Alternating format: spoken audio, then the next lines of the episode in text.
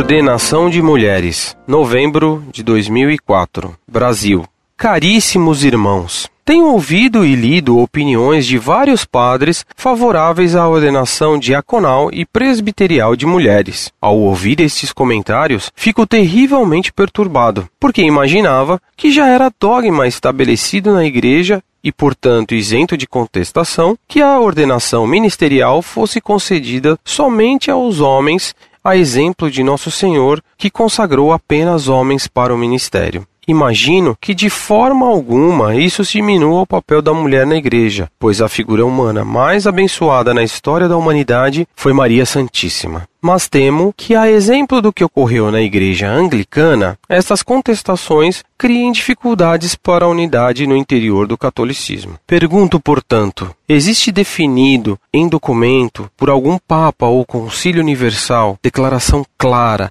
inequívoca, irrevogável que apenas os homens poderiam receber as ordens sacras? Desde já agradeço. Salve Jesus, Salvador dos homens. Viva Maria, Rainha do mundo.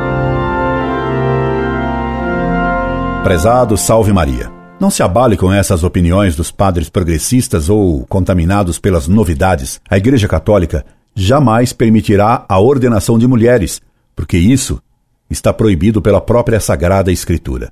Com efeito, São Paulo escreveu: As mulheres estejam caladas nas igrejas, porque não lhes é permitido falar, mas devem estar sujeitas, como também o diz a lei. Essa determinação apostólica, contida no próprio texto da Escritura, que, como diz nosso Senhor Jesus Cristo, não pode falhar, não pode ser revogada nem pelo Papa.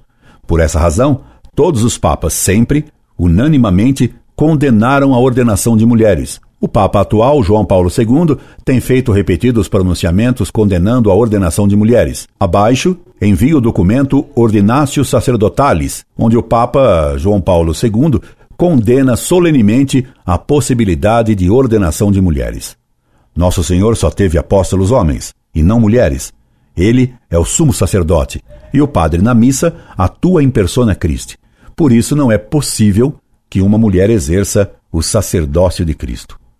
Não tema, pois, a zoeira dos ignorantes e covardes, sempre prontos a aceitar novidades e a aderir ao que grita a torcida que segue a mídia. Se se diz erradamente que a voz do povo é a voz de Deus, de quem será a voz da mídia? Incorde Jesus Semper, Orlando Fedeli. Carta Apostólica Ordinácio Sacerdotalis do Papa João Paulo II sobre a ordenação sacerdotal reservada somente aos homens. Veneráveis irmãos no episcopado, a ordenação sacerdotal pela qual se transmite a missão que Cristo confiou a seus apóstolos de ensinar, santificar e governar os fiéis foi na Igreja Católica desde o início e sempre exclusivamente reservada aos homens esta tradição foi fielmente mantida também pelas igrejas orientais. Quando surgiu a questão da ordenação das mulheres na comunhão anglicana, o sumo pontífice Paulo VI, em nome de sua fidelidade, o encargo de salvaguardar a tradição apostólica e também com o objetivo de remover o novo obstáculo criado no caminho para a unidade dos cristãos, teve o cuidado de recordar aos irmãos anglicanos qual era a posição da Igreja Católica. Ela defende que não é admissível ordenar mulheres para o sacerdócio por razões verdadeiramente fundamentais. Estas razões compreendem o exemplo registrado na Sagrada Escritura de Cristo, que acolheu os seus apóstolos só de entre os homens, a prática constante da Igreja, que imitou Cristo ao escolher só homens, e o seu magistério vivo, o qual, coerentemente, estabeleceu que a exclusão das mulheres do sacerdócio está em harmonia com o plano de Deus para sua igreja. Mas, dado que também entre teólogos e em certos ambientes católicos o problema fora posto em discussão, Paulo VI deu à congregação para a doutrina da fé mandato de expor e ilustrar a este propósito a doutrina da igreja. Isso mesmo foi realizado pela declaração Inter Insignores, que o mesmo pontífice aprovou e ordenou publicar. Isso mesmo foi realizado pela Declaração Inter Insignores, que o mesmo Sumo Pontífice aprovou e ordenou publicar. A declaração retoma e explica as razões fundamentais de tal doutrina expostas por Paulo VI, concluindo que a Igreja não se considera autorizada a admitir as mulheres à ordenação sacerdotal. A tais razões fundamentais, o mesmo documento junta outras razões teológicas que ilustram a conveniência daquela disposição divina e mostra claramente como o modo de agir de Cristo não fora ditado por motivos sociológicos ou culturais próprios do seu tempo. Como sucessivamente precisou o Papa Paulo VI, a verdadeira razão é que Cristo, ao dar à Igreja a sua fundamental constituição, a sua antropologia teológica, depois sempre seguida pela tradição da mesma Igreja, assim o estabeleceu. Na carta apostólica Mulieres Dignitatem, eu mesmo escrevi a este respeito. Chamando só homens como seus apóstolos, Cristo agiu de maneira totalmente livre e soberana.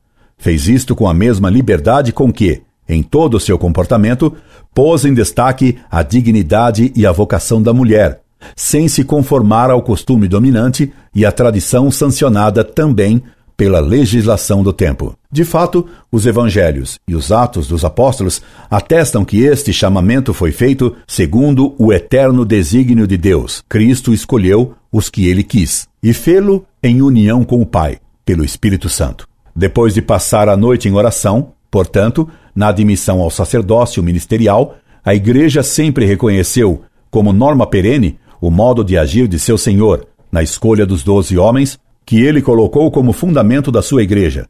Eles, na verdade, não receberam apenas uma função que poderia depois ser exercida por qualquer membro da igreja, mas foram especial e intimamente associados à missão do próprio Verbo encarnado. O mesmo fizeram os apóstolos quando escolheram os seus colaboradores, que lhes sucederiam no ministério. Nessa mesma escolha estavam incluídos também aqueles que, ao longo da história da Igreja, haveriam de prosseguir a missão dos apóstolos de representar Cristo Senhor e Redentor.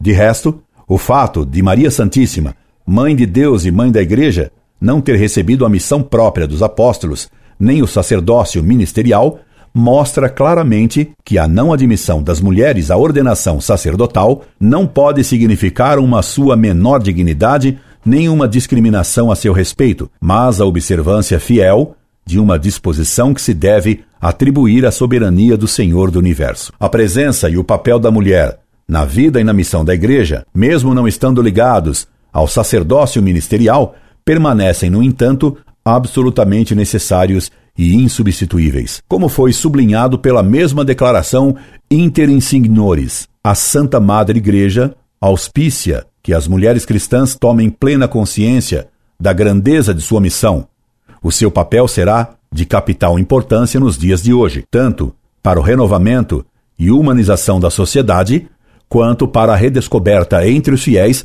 da verdadeira face da Igreja. Os livros do Novo Testamento e toda a história da Igreja mostram amplamente a presença na Igreja de mulheres verdadeiras discípulas e testemunhas de Cristo na família e na profissão civil, para além da total consagração ao serviço de Deus e do Evangelho. A Igreja, defendendo a dignidade da mulher e sua vocação, expressou honra e gratidão por aquelas que, fiéis ao Evangelho, em todo o tempo participaram na missão apostólica de todo o povo de Deus. Trata-se de santas mártires, de virgens, de mães de família, que corajosamente deram testemunho da sua fé e, educando os próprios filhos no espírito do Evangelho, transmitiram a mesma fé e a tradição da Igreja. Por outro lado, é a santidade dos fiéis que está totalmente ordenada à estrutura hierárquica da Igreja. Por isso lembra a declaração Inter Insignores, o único carisma superior a que se pode e deve aspirar